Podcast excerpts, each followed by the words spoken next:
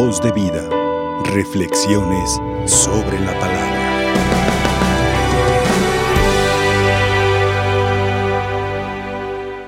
Bueno, eh, voy a compartir algo primero de mi patrón, San Carlos Borromeo. Eh, tuve la gracia, porque fue eso un regalo de Dios.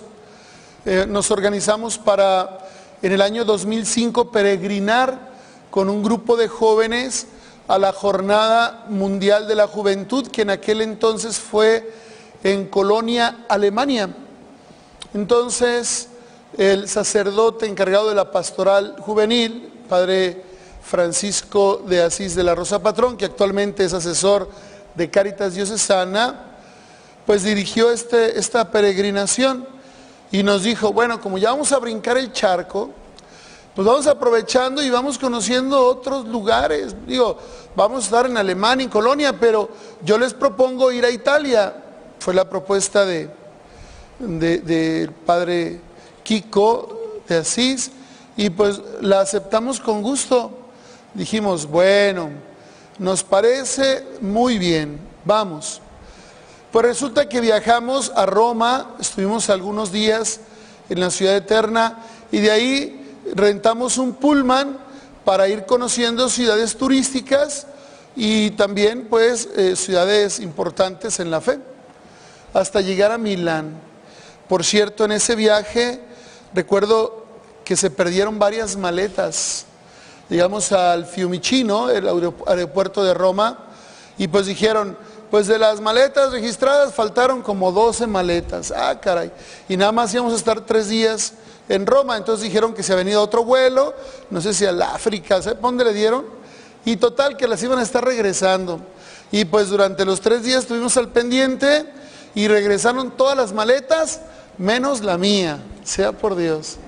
Fui el único de todos los peregrinos que llevé la misma ropa. Y luego los italianos usan ropa tan delgada, pues que no podía comprarme, yo no encontré de mi talla. Íbamos a puros lugares turísticos donde no había vaya, ni ropa interior, pues. Entonces, llevaba un pants y una playera de manta, que recuerdo que la noche la lavaba y quedaba fresca porque era verano, rápido secaba. Y bueno, ya me decían el tigre porque andaba con las mismas garras todo el día, ¿no? Todo el tiempo, pero disfruté mucho esa peregrinación. Y, y ya para terminar nuestro recorrido, en Milán, pues me di cuenta, ahí está la tumba del gran San Ambrosio, hay un rito eh, litúrgico de San Ambrosio en Milán, pero también estaba la tumba de mi patrono San Carlos Borromeo, yo no sabía, arzobispo de Milán. Entonces me tocó ahí venerar sus restos, encomendar mi vocación y, decir, haz que encuentre ropa, San Carlos Borromeo. Y bueno, pues después viajamos a Alemania y los alemanes pues ya están más gorilas y ya pude encontrar alba y todo de mi medida. Pero San Carlos Borromeo se santificó eh, acuñando esta frase, quien ahorra su vida la pierde, pero quien la gasta, eh, pero el que gasta su vida por Dios la ganará. ¿no? Es una frase evangélica que propone el mismo Jesús, pero él la puso en práctica. San Carlos Borromeo visitó varias veces todas las parroquias de su diócesis, una diócesis muy amplia, este, fundó seminarios, fundó catequesis, grupos de catequistas, algo maravilloso, un pastor. Recién se había dado el concilio de Trento y este y ahí se había puesto la fundación de seminarios.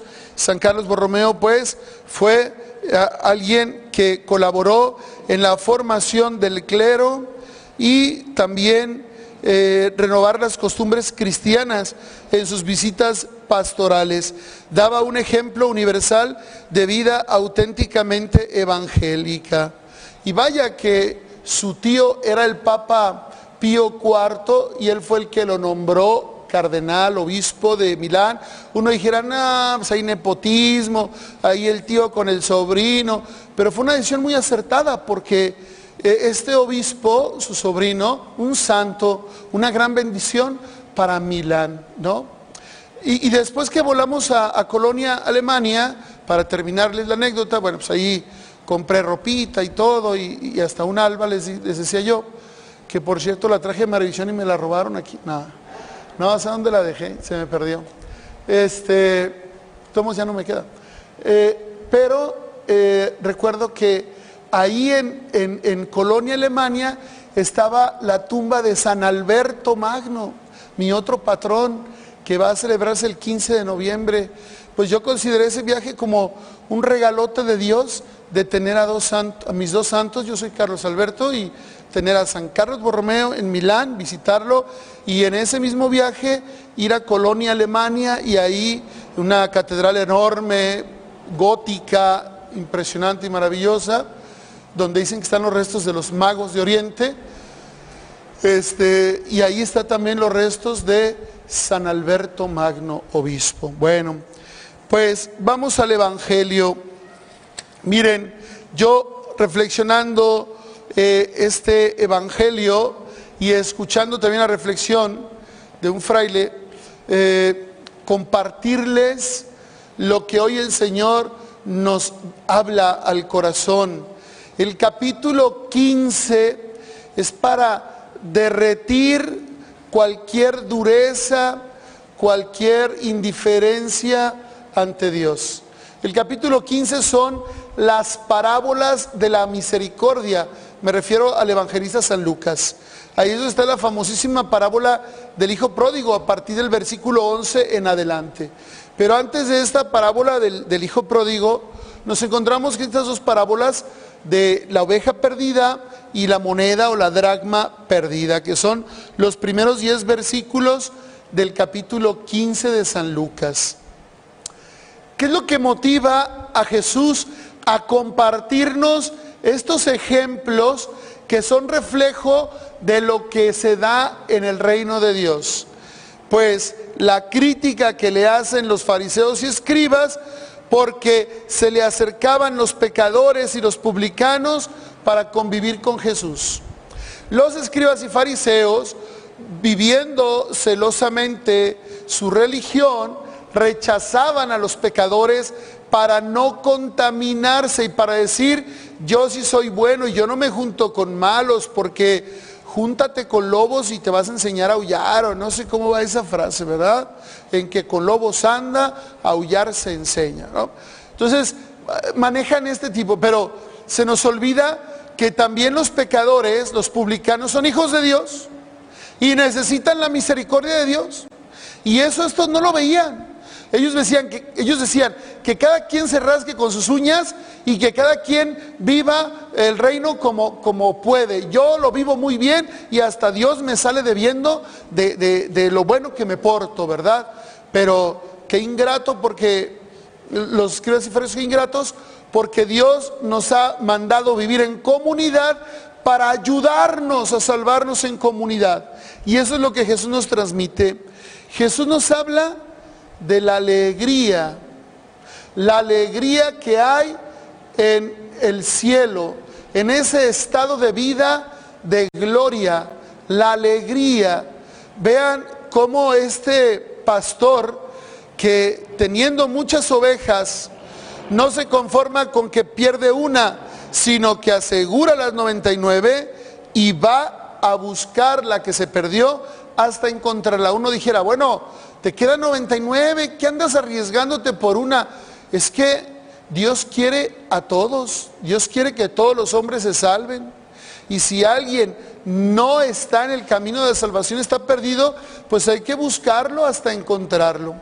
Y dice ahí que cuando la encuentra, la carga sobre sus hombros, no la trae a varazos, a pedradas, a gritos, a patadas, no, la carga con cariño, porque la, la, oveja que se pierde eh, tiene miedo, está arriesgando, por ahí hay unas imágenes muy bonitas donde se ve las ovejas entre espinos, toda herida, porque no está cuidada por el pastor, entonces la carga sobre sus hombros y lleno de alegría regresa y al llegar a su casa hace una reunión de amigos, vengan, vengan, reúnense, alégrense conmigo, porque encontré la oveja que se me había perdido. Y de igual manera la mujer que tiene 10 monedas muy valiosas de plata, dice aquí, y cuando pierde una, pues agarre la casa, enciende la lámpara, busca con cuidado, mueve todos los muebles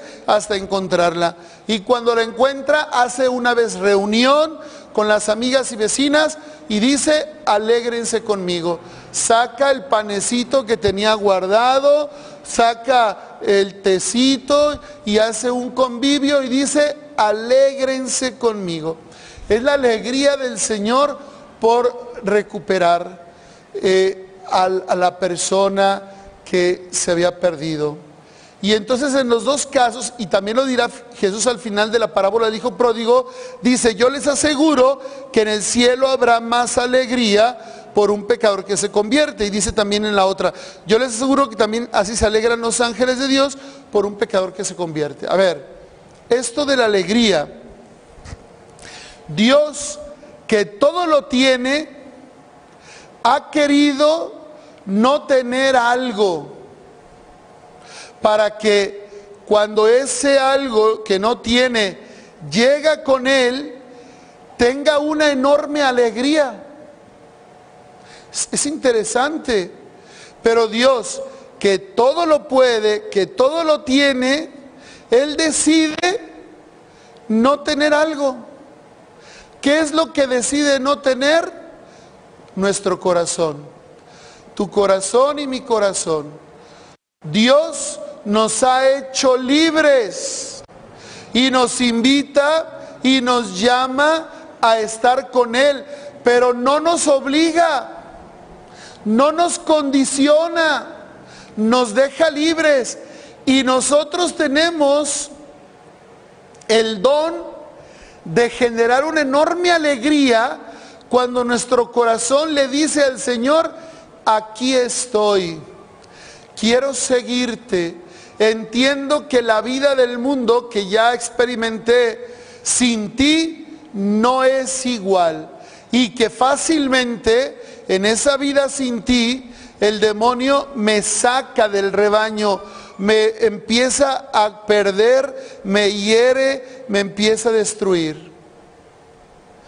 Entonces, vengo a ti, Señor. Y cuando le doy mi corazón a Dios y cuando soy consciente y entonces digo, Señor, es que yo te pertenezco y yo estoy aquí, lo que dice San Pablo en la primera lectura, ninguno de nosotros vive para sí mismo ni muere para sí mismo. Si vivimos para el Señor, vivimos, si morimos para el Señor, morimos. Por lo tanto, ya estemos vivos o hayamos muerto, somos del Señor. Porque Cristo murió y resucitó para el Señor de vivos y muertos. Entonces, retomando esta idea, toca a nosotros manifestar en nuestra libertad la elección por Dios, de corazón, no de labios hacia afuera, no por apariencia, no para cumplir, sino convencidos, como escuchamos en el Evangelio de ayer, que Jesús, que lo están siguiendo, voltea para atrás y les dice, el que, si alguno quiere seguirme, debe tener un amor preferencial. O sea, el dejar la vida de pecado no es porque me voy a reprimir, porque me voy a aguantar. Es que sí quiero, pero Dios no me deja, entonces me aguanto. No, no, no, no, no. Yo estoy dejando libremente una vida de pecado o una cosa que, que, me hace, que me perjudica, aunque sea muy atractiva, pero lo hago por elegir algo mejor, por elegir a alguien mejor, que es Dios. Entonces, yo eligiendo a Dios, estoy sí renunciando a otras cosas que aparentemente son buenas, pero por algo mejor. Entonces yo no me estoy reprimiendo, yo no estoy llevando un cristianismo frustrante que me haga tener una cara de amargura, que venga a misa con mi carota y diga, pues es que estoy en misa porque la misa es buena y, me sirve, pero me estoy durmiendo, me estoy distraído, estoy con mi carota. Dice uno, ponte el cubrebocas hasta acá, hijo, para no verte la carota ¿eh? que traes. No, la misa es un encuentro de amor con Dios. ¿Por qué? Porque yo lo elijo. Porque mi corazón está diciendo, quiero vivir en alegría contigo. Y el Señor que hace, se alegra porque Él respeta nuestra libertad.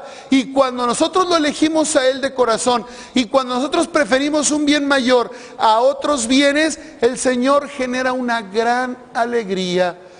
Qué maravilla de capítulo 15 de San Lucas, que nos dice de manera explícita que yo soy capaz de generar una alegría en el cielo siempre que hago una conversión a Dios, siempre que lo elijo a Él, aun cuando me haya equivocado y haya pecado.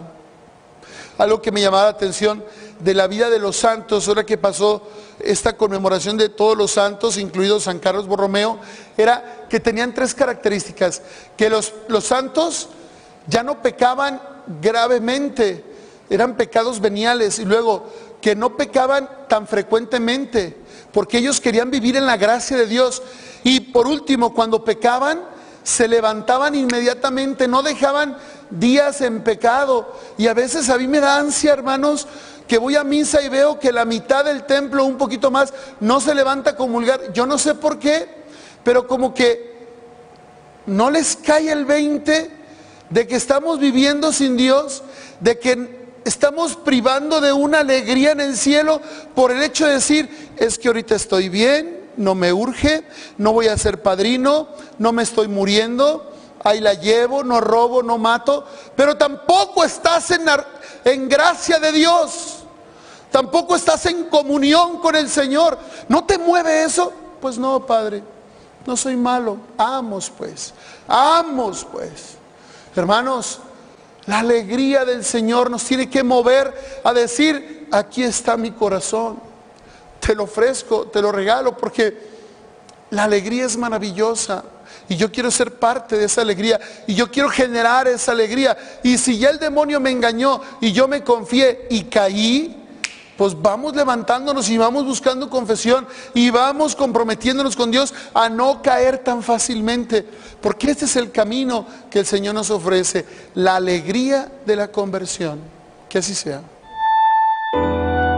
Voz de vida, reflexiones sobre la palabra.